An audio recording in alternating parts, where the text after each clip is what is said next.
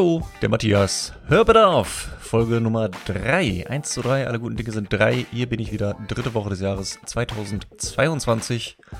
Und ich quatsch mit euch über Musik. Ein äh, weiterer Song wird vorgestellt, der aus irgendwelchen Gründen ausgewählt wurde.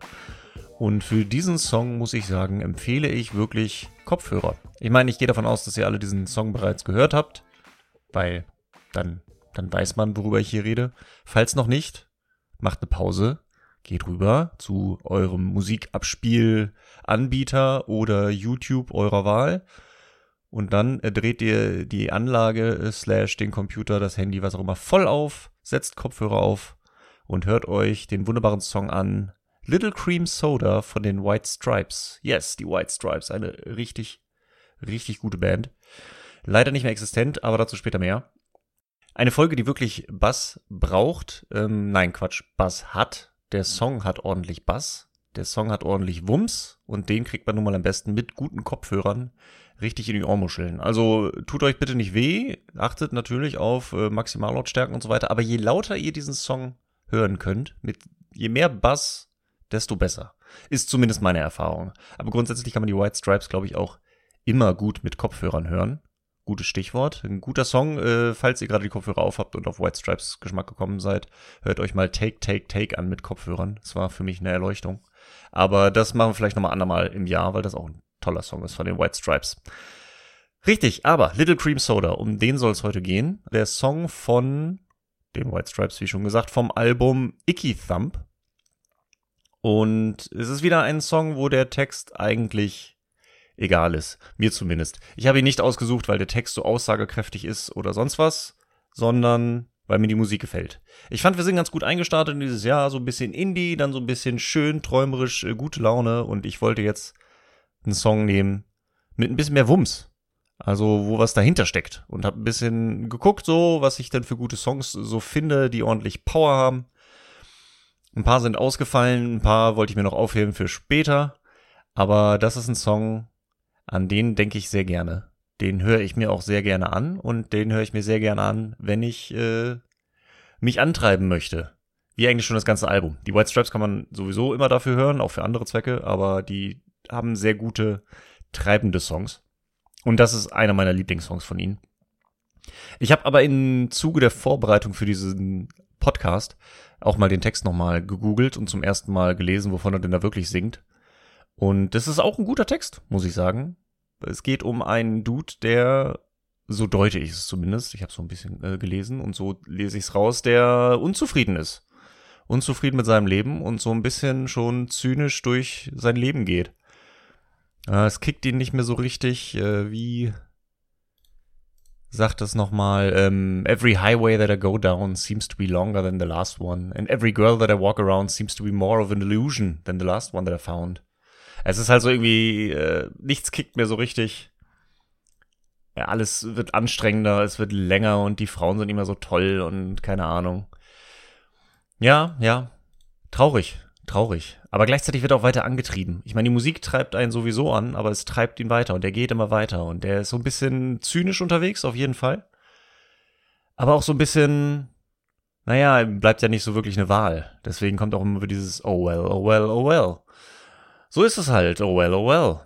Er ist so ein bisschen unzufrieden mit seinem Leben, aber er kann nicht anhalten. Er träumt so ein bisschen zurück, da kommen wir zum Titel, zu, an seine Little Cream Soda Zeit so ein bisschen wo das einzige Problem war, dass sein Eis geschmolzen ist und die Little Cream Soda vor ihm war, um die zu trinken. Das war das Einzige, was er wollte.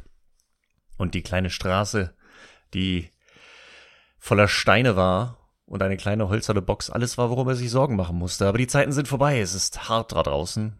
Es gibt viel mehr Sorgen, viel mehr Probleme für ihn. Aber was soll er machen? Oh well, oh well, oh well. His mind is filled with rubber tires and forest fires. Ja, die Sorgen der Erwachsenenwelt tragisch. Tragisch. Und es endet auch nicht wirklich positiv. Ich meine, am Ende, at which time God screams to me, there's nothing left for me to tell you. Ja, er ist nichts mehr weiter im Leben. Er hat Gottes Plan verstanden. Gott hat ihm alles gezeigt, was da ist. Und irgendwie macht ihn das nicht glücklich. Aber, oh well, oh well, es geht weiter.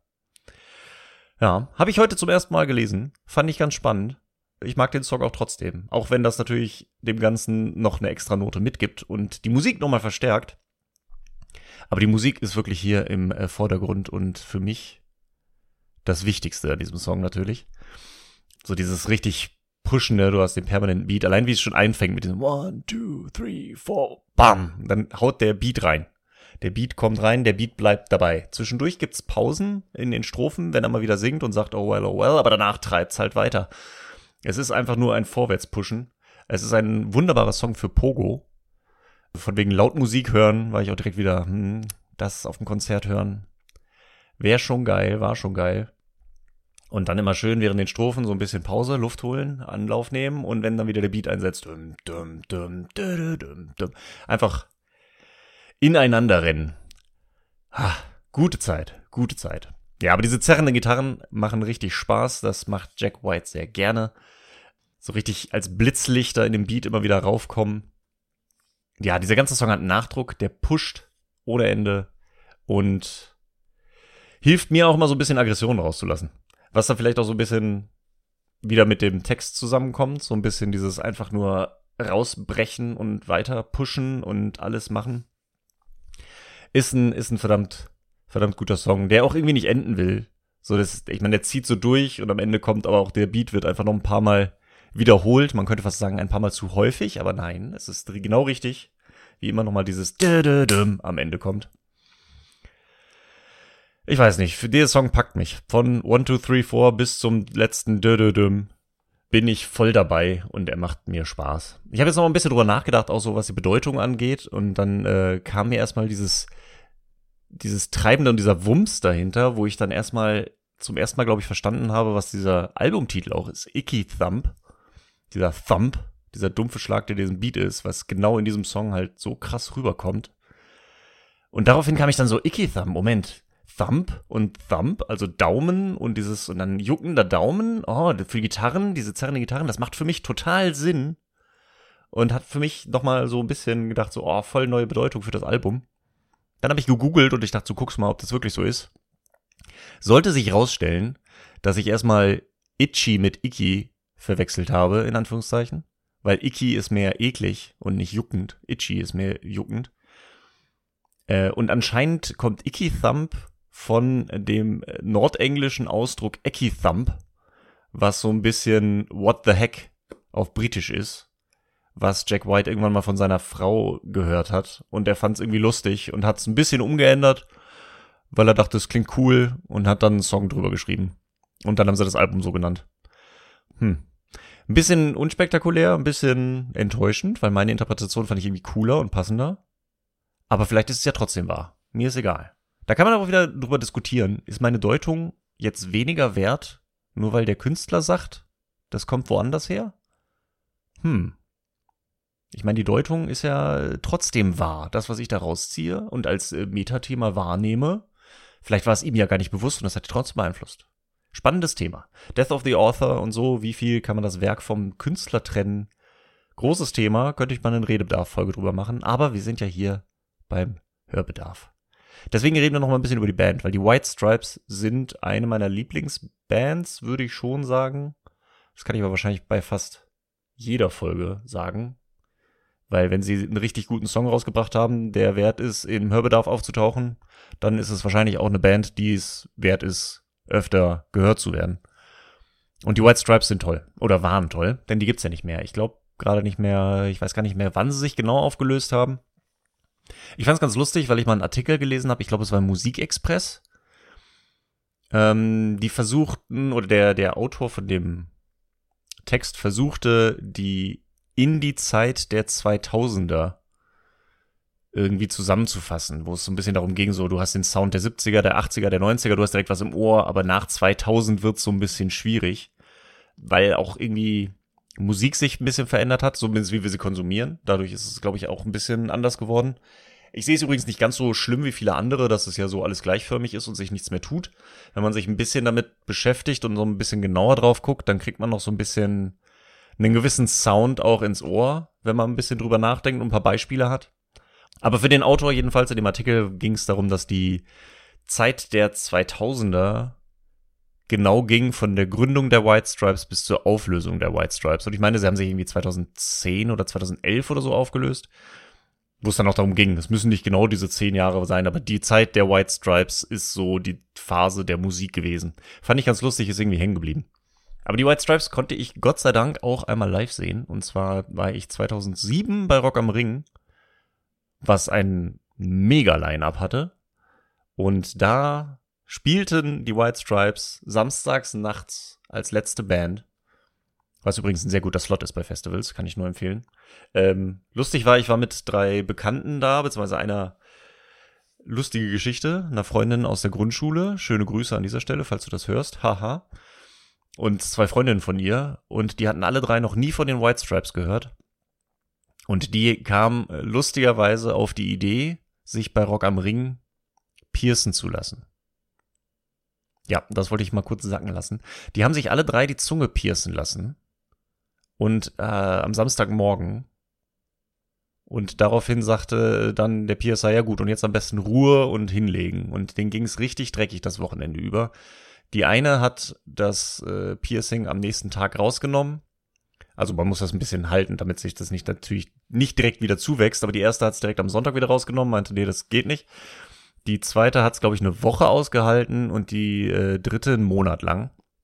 Also hat sich richtig gelohnt, da irgendwie, ich glaube, 70 Euro oder so haben sie geblecht, um sich bei Rock am Ring piercen zu lassen. Ja. Na gut, auf jeden Fall ging es ihnen Samstagabend recht schlecht und sie hat noch nie von den White Stripes gehört und ich konnte sie nicht überzeugen, dieses Konzert äh, anzuschauen oder sich anzuhören. Also blieb ich alleine was sich aber insofern als gut rausstellte, weil so konnte ich äh, durch die Menge durch bis nach vorne in die erste Welle und in der ersten Reihe die White Stripes hören. Und das war kurz bevor Icky Thump rauskam. Weil da, weiß ich noch, die lief nämlich, der neue Song war I'm Slowly Turning Into You. Der, den hat er da angepriesen, meinte so, hey, das ist von unserem neuen Album, müsst ihr mal hören. Und ich hatte die Musik von den White Stripes mochte ich schon immer gerne, aber ich hatte keinen Überblick. Das war so, zu dem Zeitpunkt habe ich die White Stripes auch entdeckt oder mehr oder weniger kurz davor und dann war es so alle bisherigen Alben gleichzeitig. Es war auch die Zeit, wo jedes Fußballspiel und immer äh, Seven Nation Army gegrölt wurde und kein Mensch die Lyrics konnte und kein Mensch wusste, dass es von den White Stripes ist, aber dö, dö, dö, dö, dö, dö, halt jeder immer gemacht hat. Ich glaube, das war 2006 bei der WM halt schon ging einem sehr auf die Nerven. Oder mir zumindest.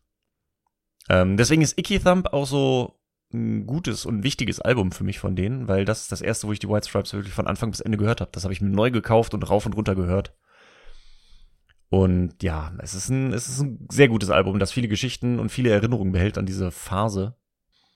Bei diesem Konzert auf jeden Fall habe ich auch festgestellt, weil vorher hieß es immer so, ja, Jack ist halt super, aber Mac White kann halt nicht Schlagzeug spielen und ich dachte mal so, was wollen die eigentlich? Und dann habe ich sie live gesehen und dann wusste ich, wovon sie reden, weil Jack ging an der Gitarre halt richtig ab. Der hat dann da improvisiert und losgelegt, aber da war dann auch so ein bisschen das Gefühl zum ersten Mal für mich, dass es nicht irgendwie wildes Geschrammel einfach nur war, dass zerrende Gitarren nicht unbedingt heißt einfach nur irgendwie übersteuert und drüber, sondern dass das auch zum Konzept gehören kann und da was dahinter ist. Und wenn das jemand gut macht, dann klingt das auch besser, als wenn einer einfach nur drauf rumschrammelt. Das, da gehört schon einiges mehr dazu. Ich kann es nicht benennen, was es ist, aber da kam es mir zum ersten Mal richtig gut vor. Und Jack White ging halt richtig los, wohingegen Mac halt irgendwie, sie kann den Beat halten, was in Little Cream Soda ja auch recht wichtig ist und manchmal ist das ja auch so ein bisschen das Markenzeichen von den White Stripes, dieser Beat, der einfach beibehält und dieser ja, ne, der Bass, das, das kriegt sie hin. Aber so richtig Schlagzeug, Soli von ihr würde ich jetzt nicht unbedingt erwarten. Aber das soll es gar nicht schmälern oder sonst irgendwas. Ich will da nirgendwo drauf rumhacken. Aber das war auch so der Eindruck, den ich bei Rock am Ring da so mitgenommen habe. Da habe ich den Song allerdings ja noch nicht gehört, denn wie gesagt, Icky Thumb kam erst später raus und deswegen, ich habe noch eine krasse Erinnerung, die ich sehr mit Little Cream Soda verbinde. Da habe ich noch im Kino gearbeitet, und zwar im Metropolis Kino für alle Kölner unter euch. Da habe ich gearbeitet. Und einen Tag, ja, ich bin ja sehr viel mit meinem iPod rumgelaufen und ich kann mich sehr genau daran erinnern, wie ich einmal vorne im Foyer irgendwie Inventur gemacht habe oder so, aber deswegen über die Musikanlage dort meinen iPod angeschlossen habe und Musik gehört habe und dann der Song kam und ich nicht an mich halten konnte und wie wild durch die Gegend gehüpft bin. Das ist auch so ein Song, bei dem es mir sehr schwer fällt, einfach nur ruhig sitzen zu bleiben. Das ist halt so, da will ich aufstehen und mich bewegen und hüpfen und pushen und man könnte es tanzen nennen, ich würde aber nicht zu weit gehen. Und ich habe eine ganz klare Erinnerung, wie ich durch das Foyer vom Metropolis Kino durch die Gegend hüpfe und die Luft boxe und ein bisschen Anspannung und Druck rauslasse. Ja. Ja, ja. Das ist auch der Grund, warum ich diesen Song eigentlich ausgewählt habe, denn ich weiß gar nicht, ob ich es erwähnt habe. Ich wollte mal wieder was mit Energie. Und die ist in diesem Song en masse, würde ich sagen. Auch wenn die ist, äh, Message dahinter vielleicht nicht ganz so positiv ist, aber die Energie, die er beschwört, ist sehr positiv in meinen Augen. Weckt auf, gibt mir Power und pusht mich in eine neue Woche. Denn heute ist wieder Montag und wir sind schon wieder am Ende vom Hörbedarf. Ich hoffe, ihr habt auch mit diesem Song ein bisschen Energie rausgekriegt und kriegt gute Laune und bewegt euch. Und das wird alles super. Push, push, push. Das wird gut. Bessere Zeiten kommen, wenn sie nicht gerade schon da sind. Und ich würde sagen, das war's für heute. Wir hören uns nächste Woche. Wie ihr mich erreichen könnt für Feedback, findet ihr in den Show Notes oder kommt in den Discord, denn dort gibt es mittlerweile schon kleinere Diskussionen und immer wieder Austausch und auch neue Musik, die immer wieder von anderen Leuten dazukommt. Kann ich nur empfehlen, da mal reinzuschauen. Aber ansonsten, wenn ihr wollt, hören wir uns nächste Woche zu einer neuen Folge Hörbedarf. Bis dahin. Tschüss.